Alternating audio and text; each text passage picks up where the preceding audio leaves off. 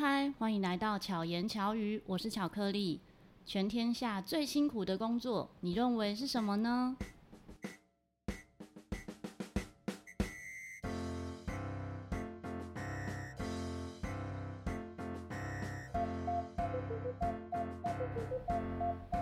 今天邀请到的这位来宾呢，也是我认识十几年的好朋友，超过了，超过了。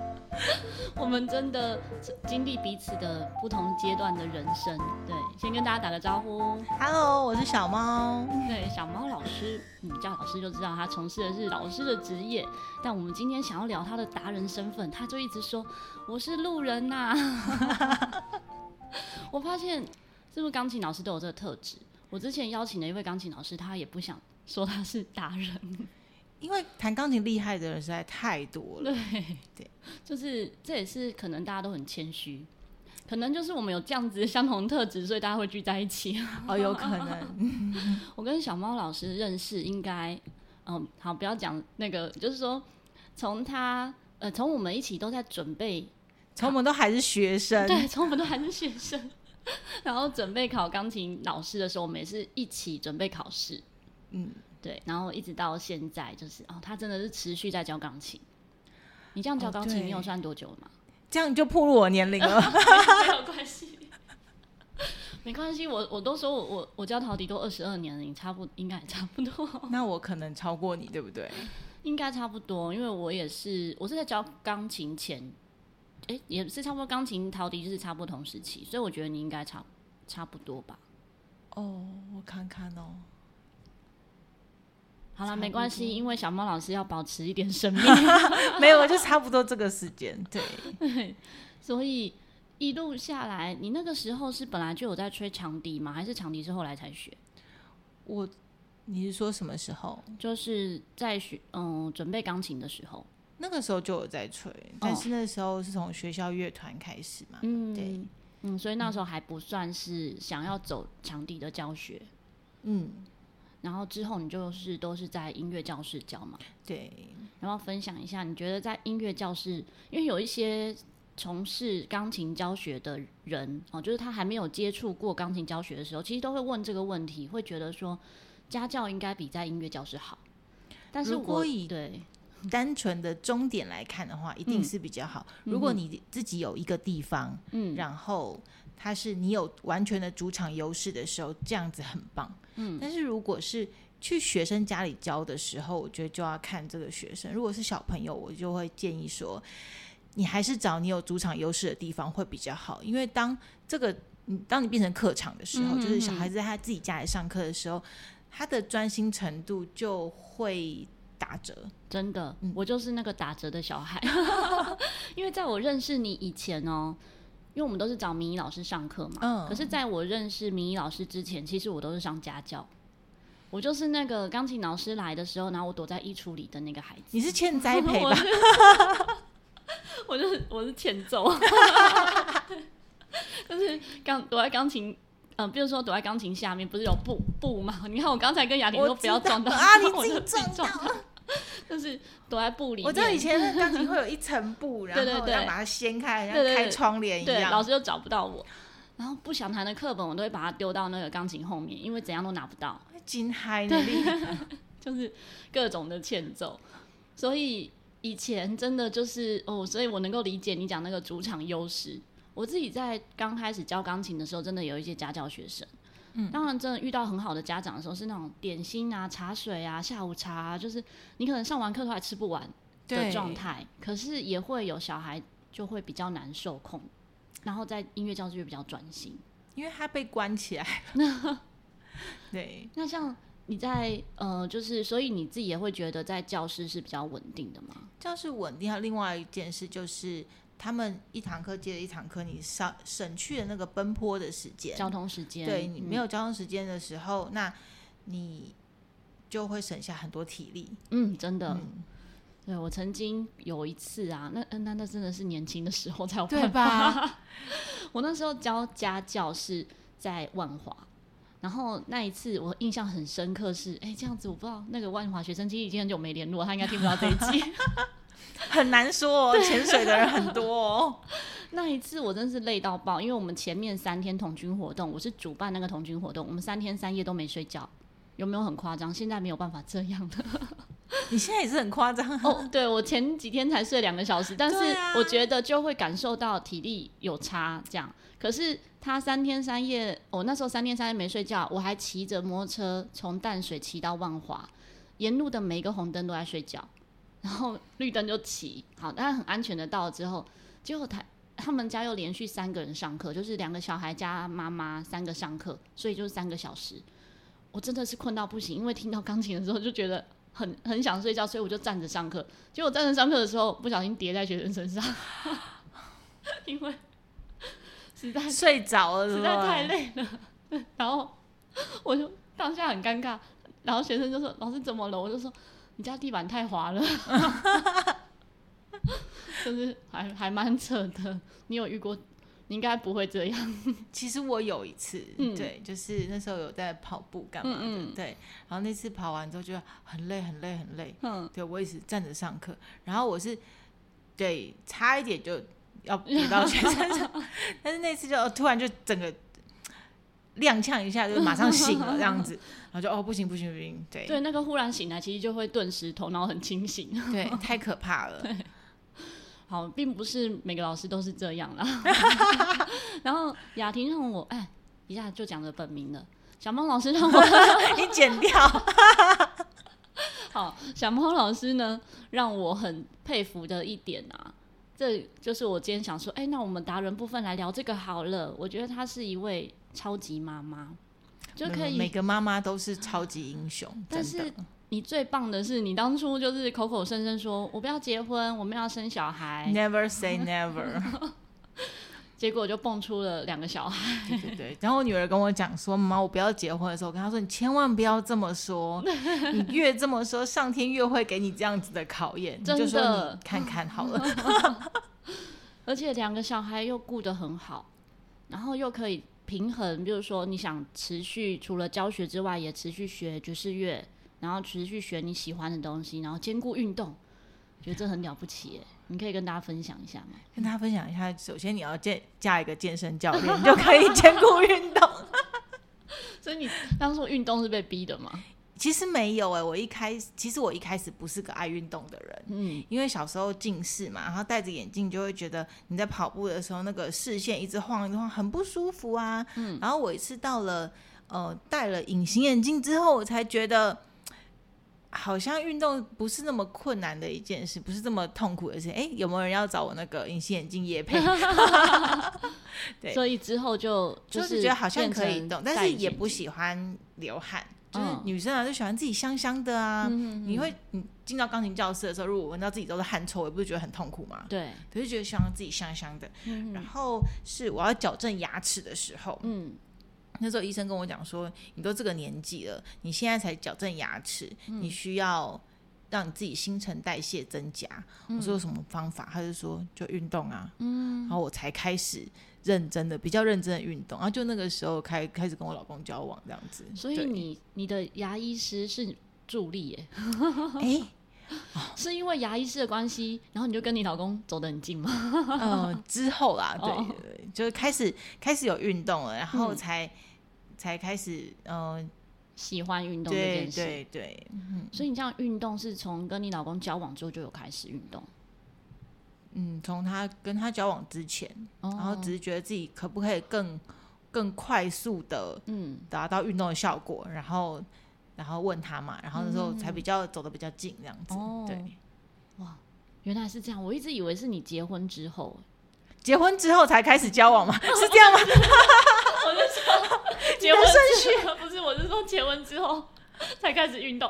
好，为什么他雅婷会有这种误会？因为之前呢，我我曾经还在不懂事的时候，那时候我们大家在聊天说，哎、欸，你的那个人生排序是怎样？我就说我很希望可以是十八岁生小孩，然后 二十五岁的时候，二十五岁的时候结婚，然后哎、欸，我是说怎样？二十五岁交男朋友，然后二十八岁结婚。呃，对，这样，对我那时候是说这样，大家都觉得莫名其妙。我说那时候我就觉得我想跟小孩年纪很近，结果。就第一个没有达成，所以后面就就都没有就乱了序。哦。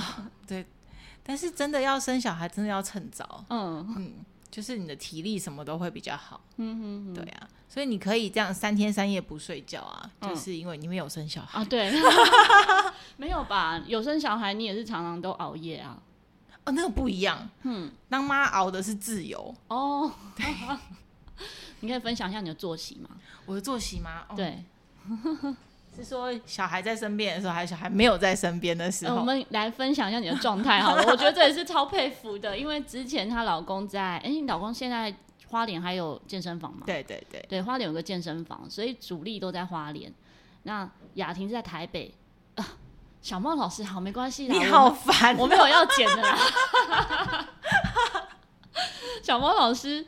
因为我之前有讲，我节目是没有剪辑的、喔，就是小猫老师呢，主力是在台北，可是他有一半时间在花莲，一半时间在台北，然后两边兼顾，兼顾婆家，兼顾娘家，然后要兼顾自己的事业，哈，就是自己的音乐工作，还要兼顾陪伴小孩成长。如果说他只是嗯台币战士，就是反正就花钱解决，那就算了。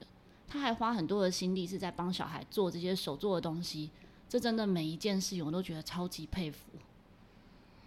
首先你要有一个很强大的后援团队，后援团队是，对对，就是像我妈、我婆婆，嗯、然后我公公、我爸，还有姑姑阿姨，嗯，大家都很爱他们。对，大家，因为我们刚好这一辈小孩不多，对，嗯、所以就是他们两个就有刚好有很好的后援可以帮忙，是大家都会照顾他们这样子。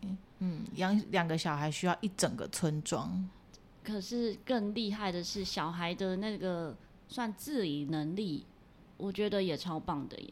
哎、欸，我在怀孕的时候，应该是怀孕的时候吧，有收到一本书，嗯、叫做《懒妈妈才能养出棒小孩》。哦，我我有点忘记书名，但是差不多就是这样子。嗯、书我没有看完，但是书名我记得那个那个那个精神。嗯，所以就一直贯彻这个精神。哎、欸，对。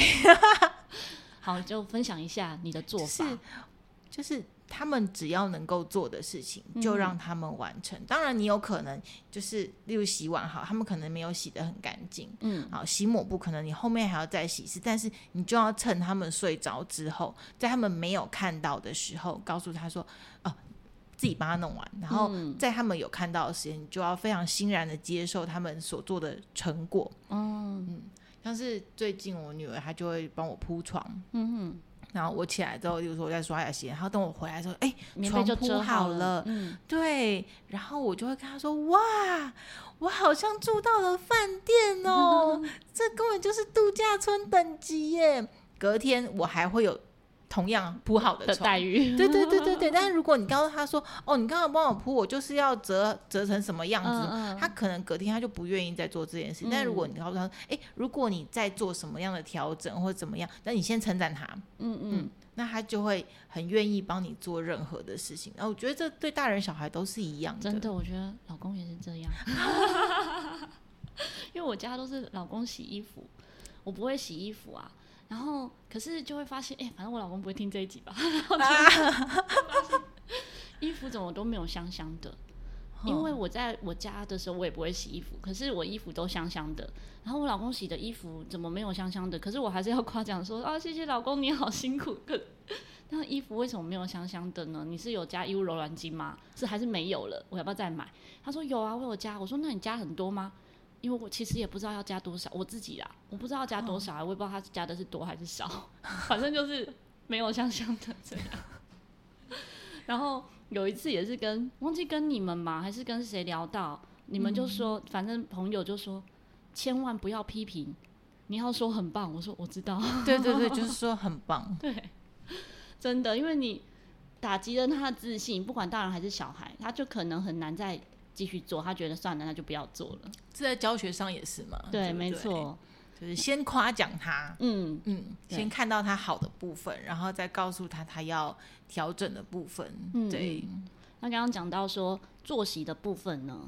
作息哦，就是，哎，到底是因为你哦，我们刚刚说雅婷呃，小猫老师会有台北的那个时间轴跟花莲的时间轴是不一样的，就是就这样。反正早上就送小孩去上学嘛，嗯，然后回来就开始做家事啊，就是想要把衣服洗得香香的啊。嗯，嗯，这时候我就要称赞我有一个很棒的老公，他居然帮我买了烘衣机。哦，对，对烘衣机很重要，烘衣机很重要。对对对对，就是这有一次我们家小孩尿床了。嗯嗯嗯。然后我就扛着被单，那个时候下雨天，嗯，对，然后我就跟他讲说，我真的是快扛不住了，我又要就是又要把把那个尿尿的衣服，然后呃床单去送洗，然后我又要洗衣服，然后还要准备上课，然后就是一堆事情，就觉得自己很可怜，像灰姑娘这样子，嗯、对，然后就觉得旁边外劳好像都比我轻松，嗯、然后过不久。我们家就收到了一台烘衣机，哦，感恩老公。嗯、对对对，所以你现在衣服都用烘的吗？哎，对耶，真的、哦，其实我觉得还不错。真的，我家还是用晒的耶。哎，可是我们家是洗脱烘，但是我还是用晒的为为主。嗯，对，所以你觉得烘的是很方便，会很耗电吗？据说它烘一次是十二块台币。哦，那那也还好，还好啊，对不对？跟外面这样子。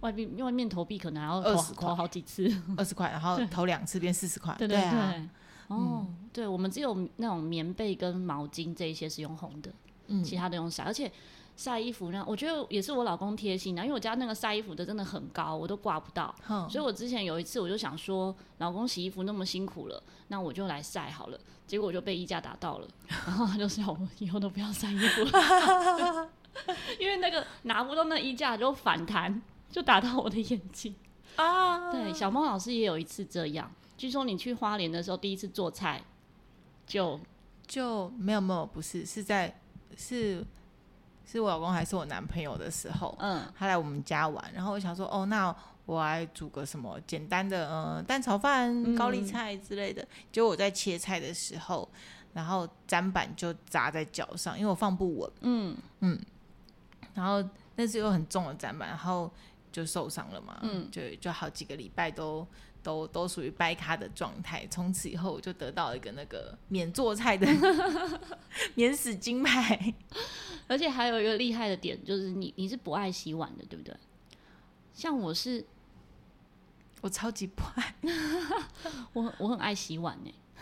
那我们两个应该住一起是不是？我之前去某个老师也是好朋我们的好朋友家，然后他也是不爱洗碗，他的厨房不要讲，你快给我一个提示，我结束再告诉你。不行，他住哪里？好的哪一区？嗯嗯，住在石牌。哦，那我知道是谁了。我知道那个最近在做很多那个诗集的那位，对对对对，在帮诗集贴贴纸的那位。对对对，没错。他呢，他家的厨房就一堆碗。后来我就说，哎、欸，我我没有说，我这是只是吃完东西拿去放，我就把他的碗槽的碗都洗完了。他就想说，你为什么要洗我家碗？我说，哦，我习惯了，就是看到有碗我就会一直洗这样。对，然后你怎么样解套的？你说洗碗吗？嗯，洗碗。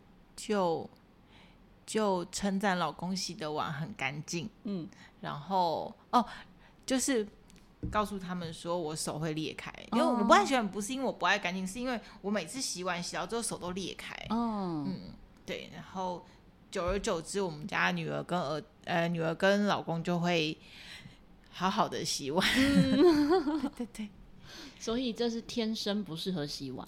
对啊，其实不是我不愿意，像我就是天生不适合拿扫把，我只要拿一次扫把，我的手就会长茧呢。所以你需要的是扫地机器人。是，所以我家就有扫地机器人。哦，好，那不用业配了。所以这种打扫就很轻松，就交给他们就好。真的。对，那像你的钢琴教学呢？就是刚才讲到，嗯、呃，时间分配嘛。嗯。你从就是早上送小孩之后，然后他们你做完家事之后，接着就是去工作嘛？嗯，没有，其实这是这两年才他们中年级之后才有办法就是这样去上课，因为在他们低年级的时候，他们没有去安亲班。嗯那我那时候觉得，哎、呃，还是在他们小的时候，还是要多存款一点那个亲子存款。嗯，对，给他们情感的存款，以后长大才。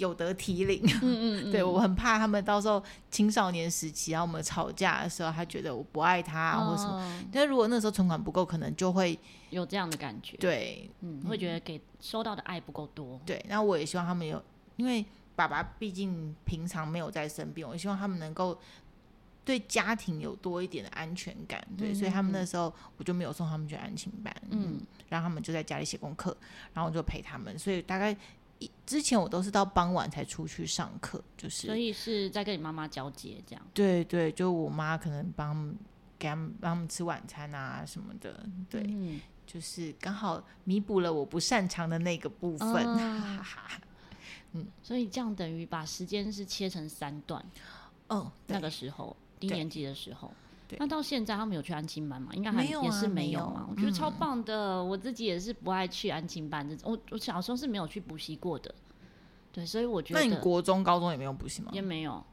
哦，你好厉害哦！是学霸吗？没有啊，我就成绩没有很好。我唯一有去补的是数学，可是是因为我喜欢那个数学老师。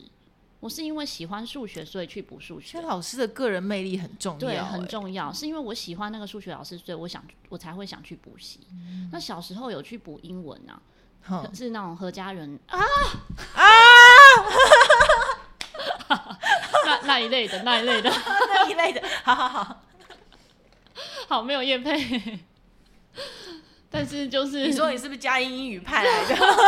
就是你是长颈鹿的，就发现说，其实这真的是个人问题，就是因为有很多在各大品牌的补习班从小这样学，效果很好，学习效果很好的。嗯、我觉得我真的曾经就是那时候的跳级，他们为了要凑班级人数，然后我被跳级的时候的状况不好，所以我突然完全不能吸收。嗯、那我那一次的中断之后。我英文就顿时都不会。我后来去翻我小时候的一些英文作文，我很纳闷，我那时候怎么写得出来耶？我现在都看不懂我在写什么。就是，所以在在跳级前，其实可能状况是不错的。嗯，对。可是有时候真的，应该就是状况不错才会被选去跳级。可是我觉得你就没有同才，我又年纪比较小，嗯、我跟高年级在一起，我好像那时候三四年级吧，可是跟五六年级同一班，那话题就不一样，也没有好朋友，哦、也没有朋友这样。所以我自己，我觉得也影响到后来教学。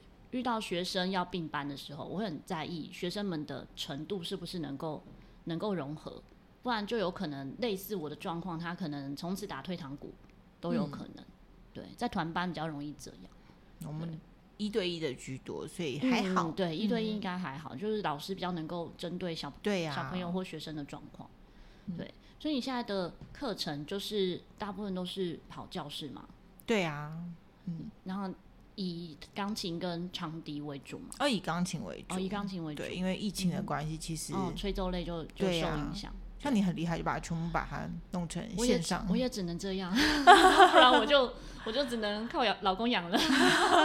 哎，感恩老公，真的。对呀，像。刚刚讲到，嗯、呃，陪伴的这个部分啊，嗯，那个时候你陪伴，你会安排很多手作或者是一些不一样的东西，让他们一起去玩吗？还是说你是怎么去分配那样的时间？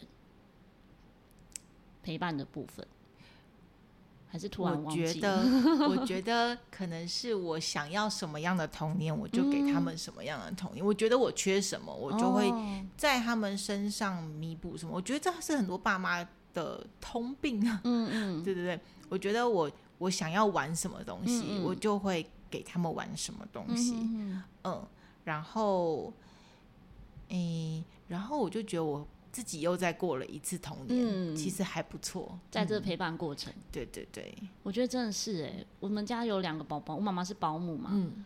我真的买很多玩具给他们，嗯，其实不算多。你小时候很少玩具吗？我小时候玩具就很多吧？对，你这不是弥补心态，就是自己爱买。对，就是自己爱买。就是看到朋友明明是那种妈妈社团的转贴出来的文章，说在什么那个国外买回来的。哎，你要不要我再拉你进去那个社团？不要，不要。就觉得好像好像不错，然后我就买了。可是会买那种可以延续比较久，比如说益智类的。嗯，我比较不会买，真的是那种嗯城堡啊什么，就是很占空间、很大型的玩具。嗯，我觉得那一类的，可能你去某个空间玩就好了。也不一定，有些就是现在疫情的时候，很多人就会在家里买这种东西。哦、对，对啊、因为疫情的关系。对，像之前小猫老师有带我去一个。嗯，就是那种亲子餐厅，然后有球有沙坑啊之类的。哪一间啊？我带天母那边，我带好多人去天母那里的。哦，我就觉得好好玩哦，那个很好玩，对不对？对，那边还有两台两台小钢琴，嗯，就是小朋友喜欢，可是大人其实看他们玩也很开心。虽然我们不能进去，可以啦，你要进去也是可以啦。对啊，像你那时候就比较常去安排这样的。活动是不是？嗯，就为了自己可以好好吃一顿饭。嗯哦，小朋友就可以在那边玩，然后大人好好吃。对，先把他们喂饱了，丢去玩，你就可以好好吃。嗯、或者是他们先去玩了，你就吃饱了再来喂他们。嗯，那你观察下来，你觉得像这样子的陪伴，跟其他孩子会有什么不同吗？我觉得孩子会比较愿意跟你分享他在想什么。嗯哼。他比较容易说出心里的话，因为像我们家，我们家现在姐姐已经要升高年级了，嗯，对，他就会在有时候跟你一起洗菜啊，然后一起折衣服的时候，就会跟你说一些心里话，对，嗯，可能也是女儿的关系啦，嗯，对，儿子我就不知道，没有没有这方面的经验，也也不需要，就是陪伴的过程中，其他就是把你当朋友，对，然后我觉得最让我最。最最觉得最贴心的时候是是生病的时候，嗯、对，然后那时候姐姐就会很，就像我平常怎么照顾她的，她就会怎么样反过来照顾你，嗯嗯，她就会帮你量额温啊，然后帮你把餐点都准备好啊，对，然后嗯，然后就问你需要什么啊，然后帮你倒水啦，对，这些就觉得哦，我平常做的就是这些事情，嗯、所以他看着他就学到了。就耳濡目染，嗯、对，就会复制用在自己身上，所以你怎么给他，他就会怎么还给你。那妹妹呢？妹妹那个时候就确诊嘛，嗯、对，所以我跟妹妹就很惨，对，一起就关在一起，哦、对呀、啊哦。我以为妹妹就是公主，妹妹也是公主，但是但是。铺床的就是他哦，哦，所以还是有。对，然后会他就会把所有的衣服，全家的衣服折得很整齐，哇，很棒哎，对，然后然后帮你分类好，嗯、就说哎，这是爸爸的袜子，我的袜子这样子，嗯对嗯，因为我比较常会遇到，就是可能姐姐很会照顾人的，小的他就、嗯、他就是接受，但是这样子听起来，就是你们家两个小朋友其实蛮平衡的，对，嗯，而且他们彼此都很爱对方。玩游戏除外，你是没有看过他们打架吧？对，我只有看过玩游戏玩 Switch 的时候，哦、对他们还那个时候还蛮合作的，对，但是他们打架起来也是 会打成什么程度？哦，前前几天妹妹才把姐姐昨天抓了两道痕，嗯，啊，抓完之后再帮她擦药，嗯，这这正常啦。以前我跟我弟也会打，我们是那种拿桌拿椅子起来摔对方，可是其实也不敢摔太。我觉得这其实跟家庭教育很有关系，因为我爸爸以前喝酒醉都会摔东西，哦、摔过电视，电视整个坏掉，所以摔过马桶什么的。你看过什么就会什么、嗯，真的会。但是其实也因为我们自己动手了，就发现很可怕。对啊，因为其实真的不敢，你你怎么可能真的摔在对方身上？对，其实是不敢的，所以是摔旁边。然后电视还好吗？呃，最惨的一次是我们。把那个客厅的桌子，然后用力的往前推，很用力，结果电视柜整个破掉碎裂。我们开始两个人真的是遇到患难见真情，有没有？就是没有永远的敌人。所以呢，我们开始想办法编故事，到底他是怎么破的呢？然后我们开始想办法，然后我们还一起想办法，之前先写和解书，和解书 真的写和解书。以前的好有法律以前的文具店啊，有卖和解书，你知道吗？我不知道哎、欸，你怎么会看到这种东西？就是一本的哦、喔，一本小朋友用的那种什么什么解和解书之类，我们就买那个来写。居然有这种东西，赶快把链接复制给我。现在不知道还有没有那古董的类的东西，反正就是故事都编好了，然后讲好两个人的那个。口口径要一致哦，就是前串供，对串供，这叫串供。所以你看那个时候，我们怎么可能知道什么叫串供？这真的是本能呢。对呀、啊，就你遇到危险的时候，你也只能想办法解决，对，想办法生存下去。对，但是最后还是有跟妈妈承认，最后还是有承认说我们是这样。对，但真的诚实是美的。我觉得还好，幸运的是我妈妈就是。他真的是不是会那种打骂我们的，他会好好讲，所以我们就会知道哦，这样子不好，然后就会调整自己的做法。嗯，那我们也会看得出来说，我喜欢怎样的模式生活，跟不喜欢怎么样的模式。对，所以，所以刚刚小猫老师分享的这一段，我觉得真的超重要的，真的是要以身作则。哦，对，而且尤其我们像小猫老师教很多小朋友，就会跟很多家长接触，嗯，就会看到更多种状态，对不对？你有没有看到觉得很棒的互动？就是小朋友学的学习过程中，其实我觉得有一个很棒的，就是呃，我要分享两个，一个是就是我觉得你在学钢琴的时候，你绝对不要偏废其他的生活，嗯，生活经验，嗯嗯，就有以前的时候，有些爸爸妈妈就说我们家小孩弹钢琴，所以他不能去打球，嗯，不能去做危险的事，不能干嘛干嘛。嗯，但是我觉得这个等于是剥夺了他的生活经验。对，那你剥夺这个生活经验的时候，你好像看似为他创造更多时间在练琴，但是这其实是不好的，因为他没有办法用其他的生活经验来补足他的。感受，我觉得感受这个事情在艺术方面是很重要的。嗯、真的，如果你没有感受，你永远就只是把声音做出来。嗯嗯，但是他没有没有情感，没有他不知道为什么这边要大声小声。他嗯嗯嗯，比如说我弹一首海浪的曲子，我不知道为什么他要大声小声，因为我没有看过海浪。嗯嗯嗯，那我不知道怎么样用力。嗯哼，就有些小朋友他们是妈妈带他去参加很多活动，但是他没有让他去动手。嗯，我觉得小孩子动手去汲取生活经验是很重要的，嗯、真的。嗯，然后这是我觉得一个很棒的家长，他们家小孩是嗯、呃、学游泳的，他是体育班的。嗯嗯嗯，但是他钢琴也弹得很好。嗯嗯，觉得真的要平衡很重要。嗯，我觉得我妈妈那时候也是，可能因为我就不是那种觉得小时候就觉得以后要当钢琴老师，并不是走这种路线，嗯、因为不认真练嘛。可是相对我的那种嗯户外活动参与的非常多，像童军啊，而且真的是在绑那些绳结或者是在呃搭一些工程的时候，我们都很伤手的。嗯，对。所以一起参与的伙伴说：“哈，我看不出来你是弹钢琴的，或是会不觉得我会去做什么攀岩啊或这些活动。嗯”对。可是真的很重要。那你说第二个呢？第二个是一个后母，嗯嗯，她是一个 stepmother，然后她他们家的小孩很小就来学钢琴，然后那时候我觉得，哎、嗯，他妈妈对他那小孩长得超级可爱哦。嗯、然后我们看到超级可爱的那个小孩，妈妈就会就会说，呃，不是很漂亮，就是就会很呵护他，就是。很多事情都会帮他完成，嗯、然后帮他提袋子，帮他做什么东西。可是这个妈妈她，她让他做很多，就是自己做事情，嗯、对，好，然后，然后其实我不觉得她一开始我不觉得她是 stepmother，然后我就觉得，哎、嗯，这妈好厉害哦，就让她很独立，嗯、然后让她自己搭公车，嗯、然后妈妈在后面看，很小吗？很小，很小，嗯、小一、小二，嗯，对对对。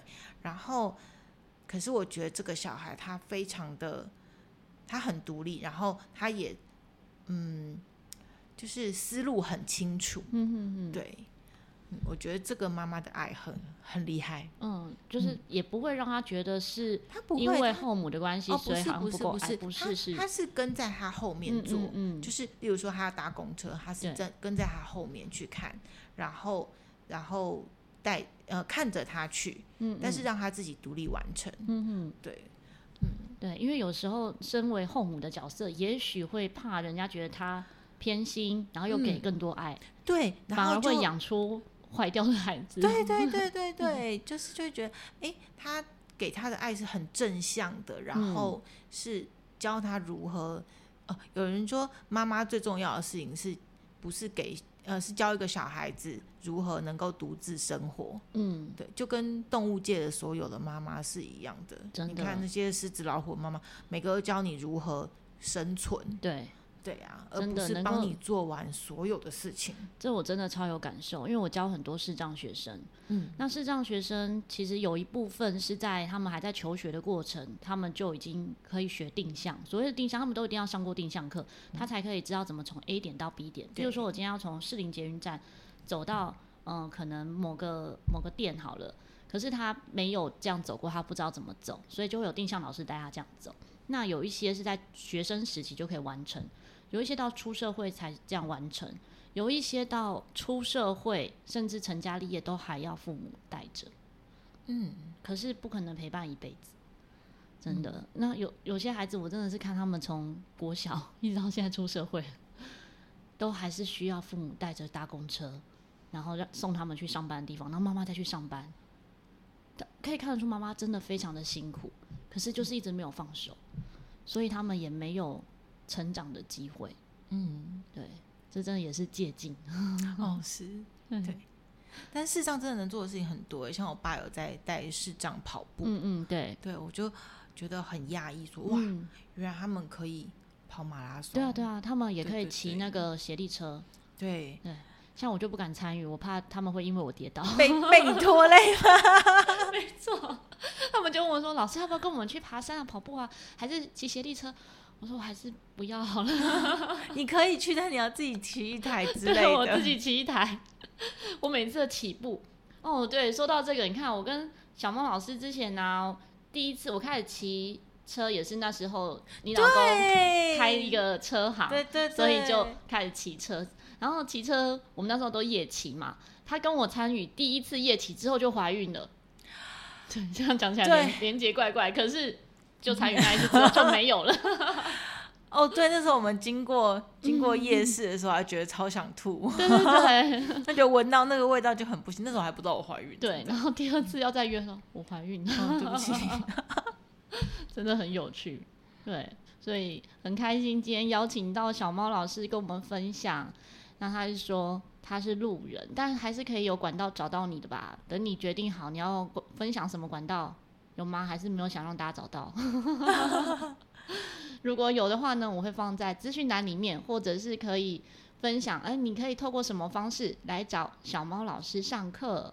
虽然他现在课也排得很满哦，因为他真的教得很用心。我们这边没有什么业配，他教的怎样？可是你可以从他怎么样对待自己的孩子，就可以感受到他的爱是满满的。那这些爱呢，在教学过程中，其实就是会流落在学生身上。这是他自己不会讲了，这是我观察。自己讲有点恶心，对，真的没错。对，所以谢谢小猫一起聊聊，而且巧克力，而且这一场聊天呢、啊，真的是也是很突然，对，中间经历了很波很多波折。